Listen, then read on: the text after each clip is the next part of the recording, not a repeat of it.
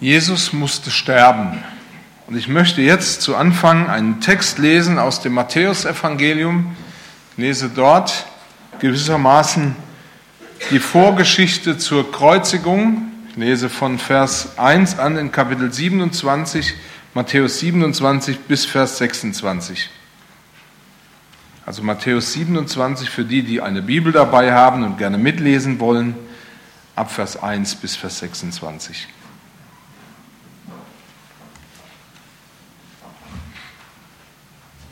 Am Morgen aber fassten alle hohen Priester und die Ältesten des Volkes den Beschluss über Jesus, ihn zu töten. Und sie banden ihn, führten ihn ab und überantworteten ihn dem Statthalter Pilatus.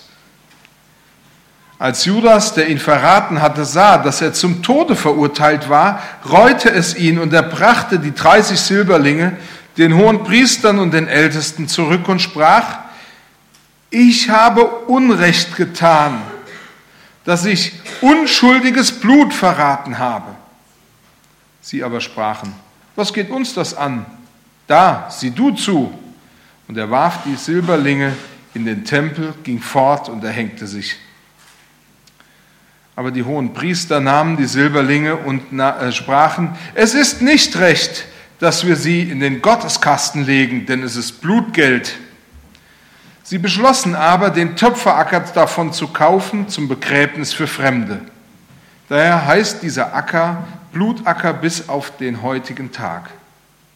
Da wurde erfüllt, was gesagt ist durch den Propheten Jeremia, der da spricht. Sie haben die 30 Silberlinge genommen, den Preis für den Verkauften, der geschätzt wurde bei den Israeliten. Und sie haben das Geld für den Töpferacker gegeben, wie der Herr befohlen hat. Jesus aber stand vor dem Statthalter und der Statthalter fragte ihn und sprach, bist du der König der Juden? Jesus aber antwortete, du sagst es.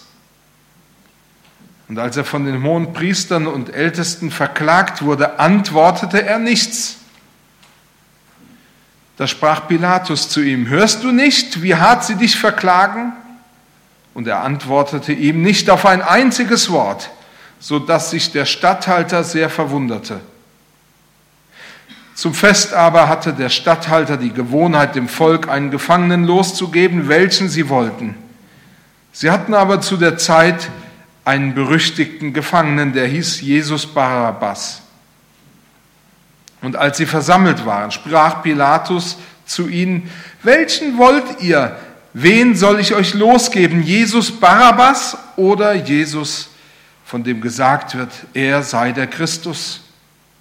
Denn er wusste, dass sie ihn aus Neid überantwortet hatten. Und als er auf den Richterstuhl saß, schickte, eine Frau, schickte seine Frau zu ihm und ließ ihm sagen, habe du nichts zu schaffen mit diesem Gerechten, denn ich habe heute viel erlitten im Traum um seinetwillen. Aber die hohen Priester und Ältesten überredeten das Volk, dass sie um Barabbas bitten Jesus aber umbringen sollten. Da fing der Statthalter an und sprach zu ihnen, welchen wollt ihr? Wen von beiden soll ich euch losgeben? Sie sprachen, Barabbas.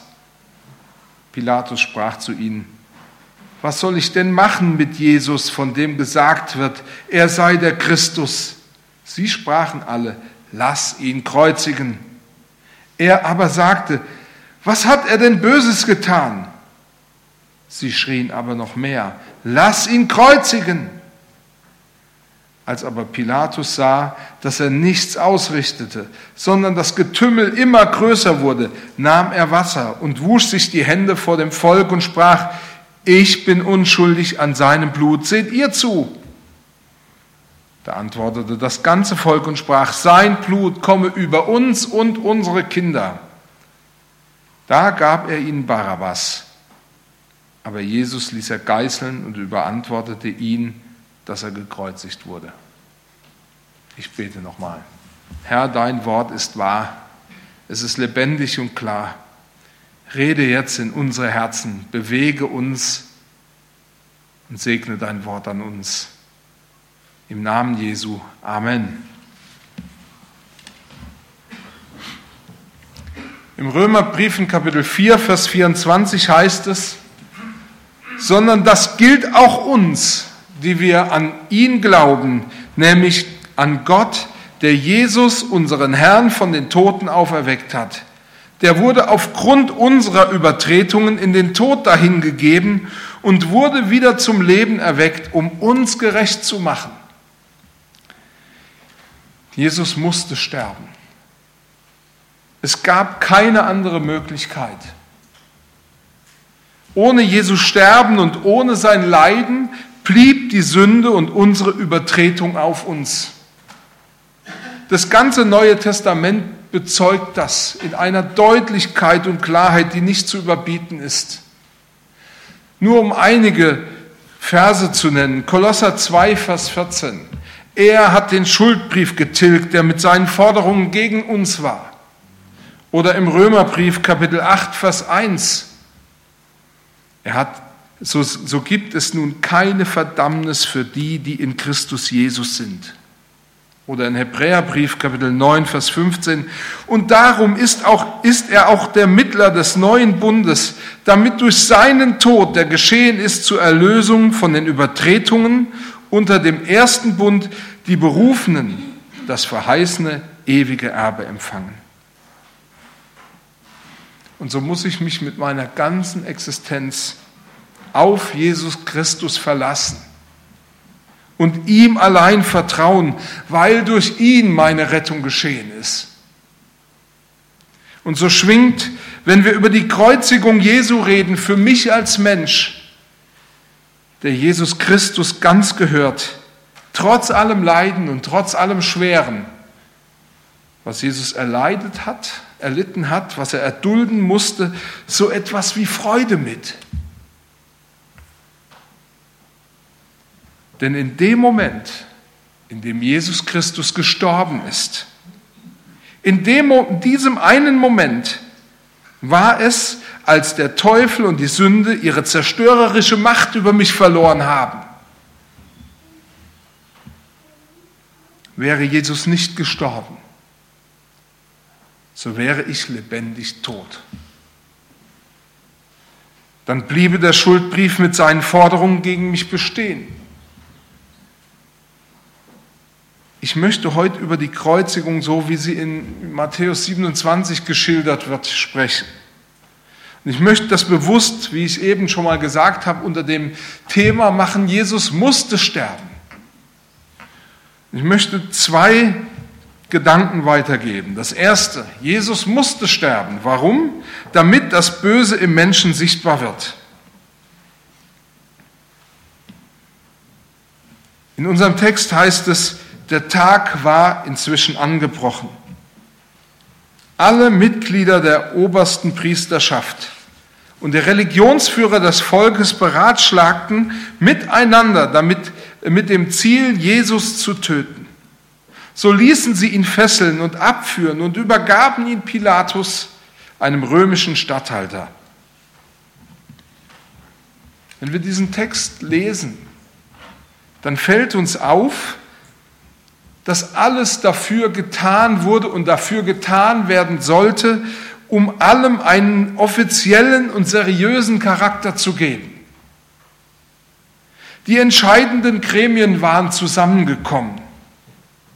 Man fällte ein Urteil und man ging den ganz vorgeschriebenen Weg. Gerhard Meyer schreibt, offenbar galt bereits damals der Rechtssatz, dass ein ordentliches Urteil nur am Tag ergehen dürfe. Also haben sie es am Tag gefällt. Oswald Sanders ergänzt, weil die Verhöre in der Nacht vom jüdischen Gesetz nicht erlaubt waren und wichtige Fälle zweier Verhandlungen an zwei verschiedenen Tagen erforderten, hielt der Hohe Rat am frühen Morgen eine Sitzung, um seinem Handeln nach außen hin den Anstrich von Legalität zu geben. Und William McDonalds fügt hinzu, ehe das Urteil verkündet wurde, sollte eine Nacht vergehen, damit Gefühle der Gnade Zeit haben, sich zu entwickeln. Aber in diesem Fall scheint so, als ob die religiösen Führer jede Regung der Barmherzigkeit ausschließen wollten. Und obwohl sie alles dafür taten, dem Ganzen einen rechtlichen Charakter, einen Rechtsrahmen zu geben, und obwohl sie das alles versuchten ins Schöne, ins richtige Licht zu setzen, war es trotzdem so, dass Jesus der Willkür von Menschen ausgesetzt war. David betete einmal im Psalm 27, Vers 12, Gib mich nicht preis dem Willen meiner Feinde, denn es stehen falsche Zeugen auf wider mich und tun mir Unrecht ohne Scheu. Das, was mich bewegt, ist, Gott kennt Gnade, aber viele Menschen nicht. In Matthäus 26, also vor diesem Kapitel, das ich, aus dem ich Verse gelesen habe, wird der Hass, den die religiöse und staatliche Führung Israels hatte, auf Jesus, den sie auf Jesus hatten, völlig offengelegt. Da heißt, die hohen Priester aber und der ganze Hohe Rat suchten falsche Zeugen gegen Jesus, dass sie ihn töteten. Und obwohl viele falsche Zeugen herzutraten, fanden sie doch nichts. Aber der schöne Schein sollte gewahrt bleiben. Es wurde alles aufgeboten, um Jesus umzubringen. Nach außen hin sollte das ja möglichst legal und seriös ablaufen.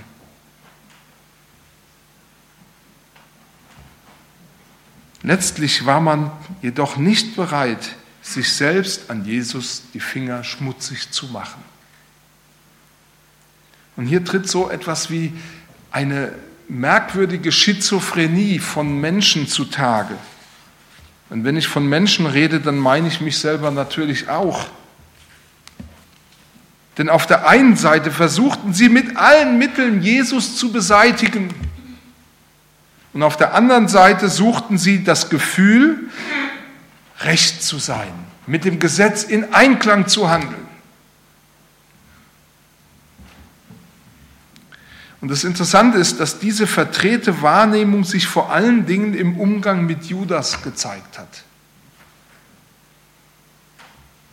Wir haben ja vor ein, äh, zwei Wochen das Judas-Musical gehabt, der Verrat.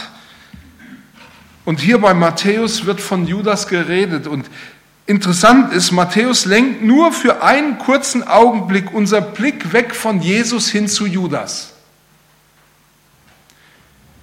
Ich habe mich gefragt, warum macht er das? Ich bin überzeugt, dass er das deshalb tut, um zu zeigen, dass die Führung Israels weitaus schlimmer war als Judas. Denn die hohen Priester, von ihnen wird hier geschrieben, aber die hohen Priester nahmen die Silberlinge und sprachen, es ist nicht recht, dass wir dieses Geld, also diese 30 Silberlinge wieder nehmen und in den Gotteskasten legen, wo das Opfer für Gott hineingelegt worden ist, weil es Blutgeld ist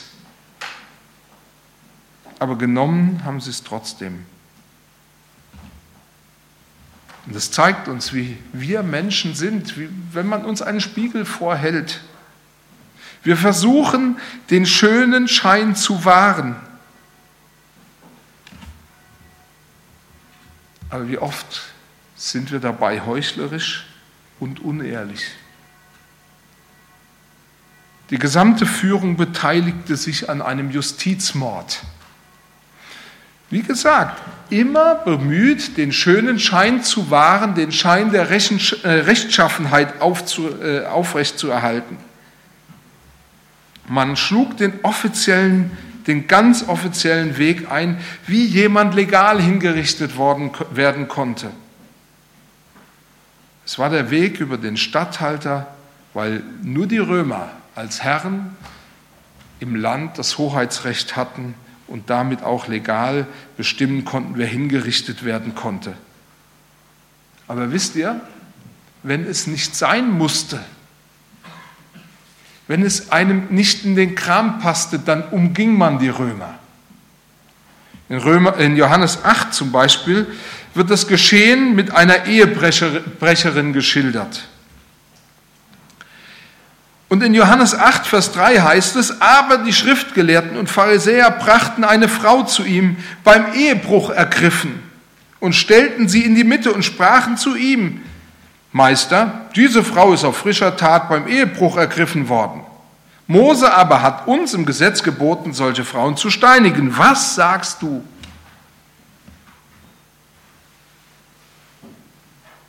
Wenn sie, wenn Jesus sich nicht neben diese Frau gestellt hätte, dann hätten sie sie umgebracht, ganz egal, was die Römer dazu sagen. Matthäus schildert die Rolle der Menschen im Kreuzesgeschehen Jesu so offen, dass die ganze Bosheit zutage tritt. Die Wahrheit wird gedreht und gewendet, so wie es gerade gebraucht wird. Und so handelten die Juden, aber so handelte auch Pilatus. Und daran zeigt sich, dass es ein universelles Problem ist. Denn Pilatus war durchaus als ein Judenhasser verschrien. Er war bekannt, dass er schon äußerst blutig und mit aller Härte gegen Juden vorgegangen war. Sogar ein Massaker konnte auf sein Konto verbucht werden, indem er, ich glaube, über 30 Leute an einem Tag einfach mal abgemetzelt hat. Und Pilatus war ein Mann, der die Juden durchaus durchschaute. In Vers 18 heißt es, denn er wusste, dass sie ihn aus Neid überantwortet hatten. Aber er war bereit, wieder besseres Wissen zu handeln. Pilatus kann zugute gehalten werden, und das möchte ich nochmal sagen, nicht um eine übermäßig große Lanze für ihn zu brechen, aber ihm kann wenigstens zugute gehalten werden, dass er einiges tat, um Jesus vor dem Tod zu bewahren. Der einzigste Fürsprecher für den Herrn der Herren, den König der Könige, den, der nie Sünde getan hat in seinem ganzen Leben, war ein Heide. Aber er machte nur von seiner Autorität Gebrauch, setzte sich auf den Richterstuhl, als, Bar, als er Barabbas freiließ und das Urteil gegen Jesus bestätigte. Folgt man Matthäus, ach so, ja, man muss sich das vorstellen, alles deutete darauf hin, dass Pilatus wusste, was Recht ist. Selbst seine Frau warnte ihn davor, Jesus umbringen zu lassen und, be und bezeichnete Jesus als gerecht. Aber das hielt ihn nicht davon ab, dieses Urteil zu bestätigen. Folgt man Matthäus, so muss man entdecken, dass er in seinem Bericht alles unternimmt, was irgend möglich ist, um darzustellen, dass alle an Jesus schuldig geworden sind ähnlich wie beim Sündenfall, durch den jeder Mensch zum Sünder wurde und durch den jeder Mensch dem Tod verfiel und von Gott getrennt wurde, so wird auch hier alle Welt schuldig. Ein Ausleger schrieb, mit der Überlieferung an den römischen Statthalter geht Jesus aus dem Bereich Israels in den Bereich des Weltreichs über. Was für ein furchtbar entsetzlicher Gedanke enthält das kurze Wort. Sie übergaben ihn Pilatus. Mit dieser Handlung wurde Jesus aus der israelitischen Volksgemeinschaft ausgestoßen, das heißt verflucht. Von der Stunde an, als Christus in die Hände der Römer übergeben wurde, tritt er aus der Geschichte Israels heraus und in die Weltgeschichte ein. Er gehört mit seinem Leiden und Sterben von nun an der ganzen Welt. Und dass Gott alle kollektiv an der Sünde und am Tod seines Sohnes Jesus beteiligt sieht, das schreibt Paulus schon in seinem Brief an die Römer. Da sagt er nämlich, es gibt keinen Menschen, der wirklich gerecht ist, ja, keinen einzigen. Es gibt niemand, der wirklich einsichtig ist. Es gibt niemand, der ernsthaft auf der Suche nach Gott ist. Alle sind vom Weg abgewichen. Es gibt keiner, der wirklich aus reiner Güte handelt, keinen einzigen.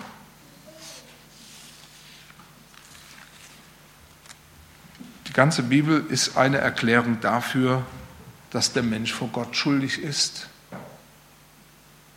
Und Gott muss uns von unserer Sünde und unserem Bösen überzeugen, damit wir erkennen, dass wir Erlösung brauchen. Damit wir erkennen müssen, dass wir Buße tun und umkehren müssen.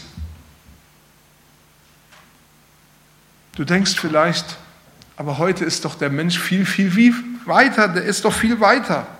Wir sind doch aufgeklärter denn je. Die menschlichen Abgründe sind doch seit Freud wirklich offengelegt. Es gibt genügend therapeutische Ansätze oder äh, pädagogische Konzepte, um den Menschen doch dauerhaft auf einen guten Weg zu lenken oder wenigstens ihn auf einem guten Weg zu halten. Doch, was zeigt die Realität? Es ist jetzt ein Jahr her. Da wurde in Emden ein kleines elfjähriges Mädchen mit dem Namen Lena sexuell missbraucht und umgebracht. Ein 18-jähriger Junge verging sich an ihr und tötete sie anschließend. Ein halbes Jahr zuvor zeigte dieser junge Mann sich bei der Polizei an, weil er pädophile Neigungen hat. Und man schickte ihn ungeachtet dessen wieder weg. Als dieses Erleben stattfand, hat man zunächst einen 17-jährigen jungen Mann verdächtigt. Und dieser 17-jährige wurde festgenommen. Und als man hörte, dass ein 17 oder dieser 17-jährige Junge festgenommen worden war, rottete sich ein Mob, eine aufgebrachte Menge zusammen und wollte die Polizeiwache stürmen und diesen Jugendlichen lynchen, ganz so wie im Mittelalter auch. Und später stellte sich heraus, dass ich ihr Hass auf den Falschen entladen wollte. Es war der Falsche. Und ganz ehrlich, selbst ein Jahr danach habe ich noch nichts von einer offiziellen Entschuldigung gegenüber diesem 17-jährigen jungen Mann gehört. Nix.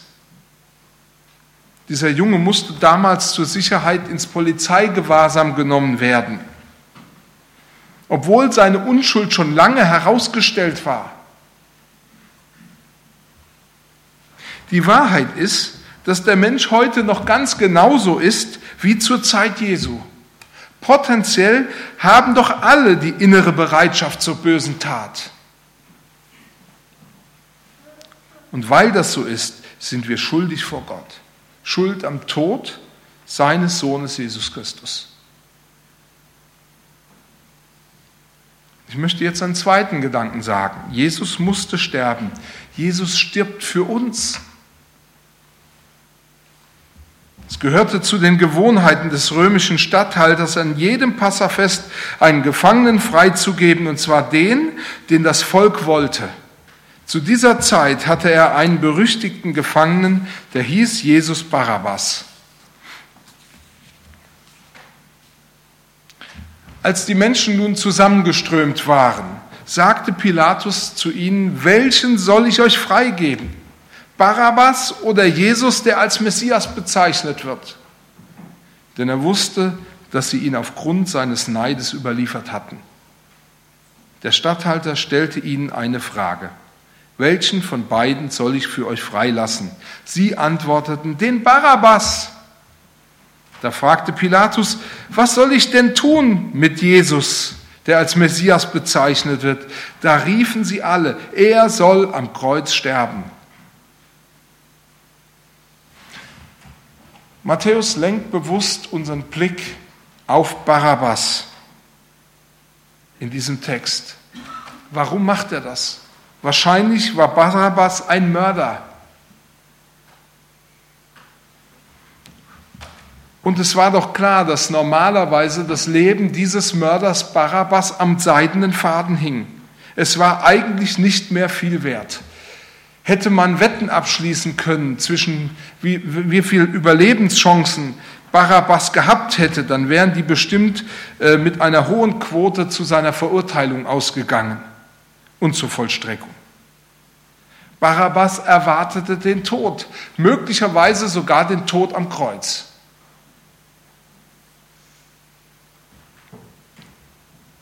Ich habe mich gefragt, ob Barabbas so reflektiert mit seiner Situation umgegangen ist oder umging, dass er realisierte, dass hier ein völlig Unschuldiger für ihn ans Kreuz geschlagen wird.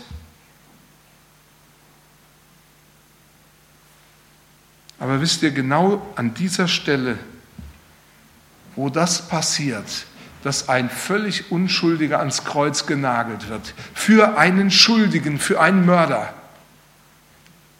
Genau an dieser Stelle offenbart Gott seine Absicht, die er mit dem Sterben Jesu am Kreuz verfolgte und noch heute verfolgt. Der Gerechte stirbt für den Ungerechten. Der absolut Reine, der Sündlose stirbt für den Sünder, damit der Sünder vom Tod befreit wird.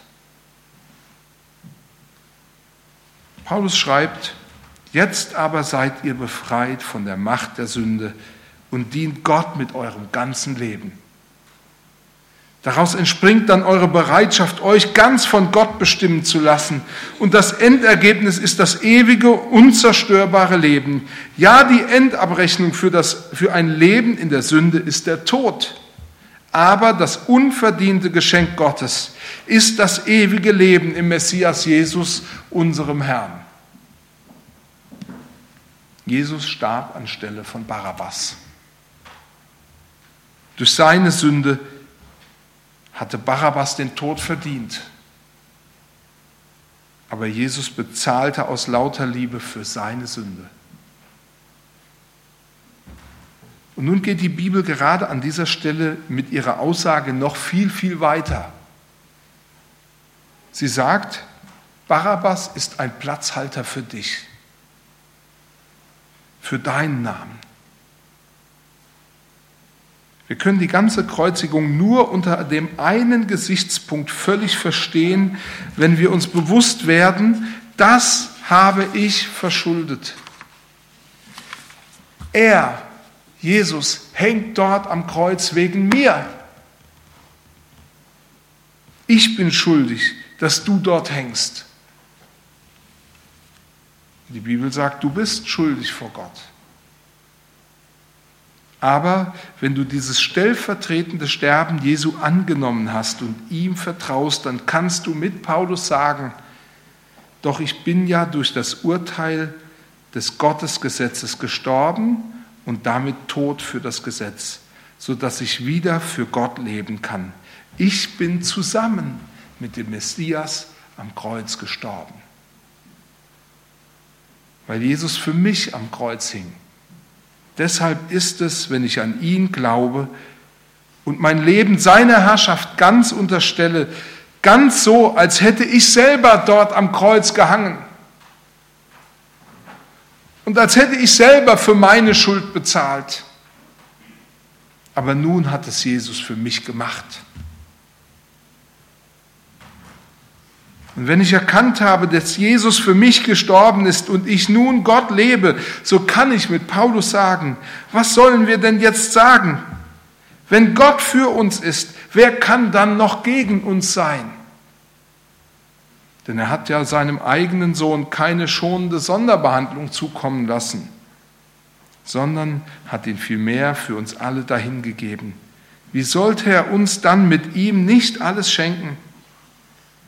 Wer wird als Ankläger gegen die von Gott Auserwählten auftreten? Gott ist der, der sie für schuldlos und gerecht erklärt. Jesus musste sterben.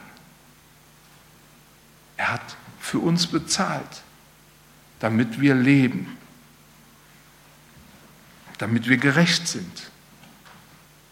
Zum Schluss möchte ich ein kleines zusammenfassendes Beispiel erzählen. In der Schule hat uns mal eine Lehrerin erklärt, wie Entschuldigungen geschrieben werden müssen, wie sie richtig geschrieben werden. Ich habe früher immer geschrieben, hiermit entschuldige ich meinen Sohn oder meine Tochter für die Schultag X, was weiß ich nicht alles.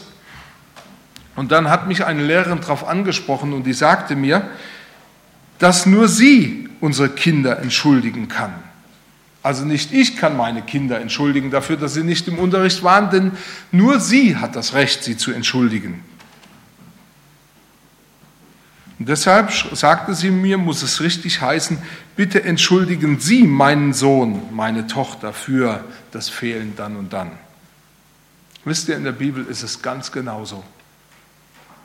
Niemand kann sich selbst vor Gott entschuldigen. Wenn ich den Freispruch will, muss ich Gott bitten, mich um des Blutes Jesu willen zu entschuldigen. Aber wenn das passiert, dann darf ich wirklich wissen, meine Schuld ist befreit. Ich bin von Schuld befreit, meine Schuld ist bezahlt, ich bin entschuldigt. Ich darf ein neues, befreites Leben führen. Wisst ihr, deshalb musste Jesus sterben. Amen. Ich möchte beten, bitte euch aufzustehen.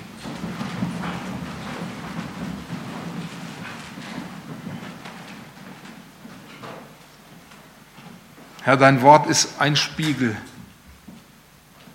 und es zeigt uns, wie wir sind. Aber es zeigt noch in viel größerem Maß deine Kraft und deine Liebe zu uns. Ja, du bist ans Kreuz gegangen damit wir frei werden von Schuld. Du hast dich selber hingegeben und geopfert, weil du es nicht ertragen konntest, dass wir zugrunde gehen ohne dich. Du hast uns gerecht gemacht. Durch dein Blut sind wir frei. Ich bete dich an im Namen Jesu. Amen.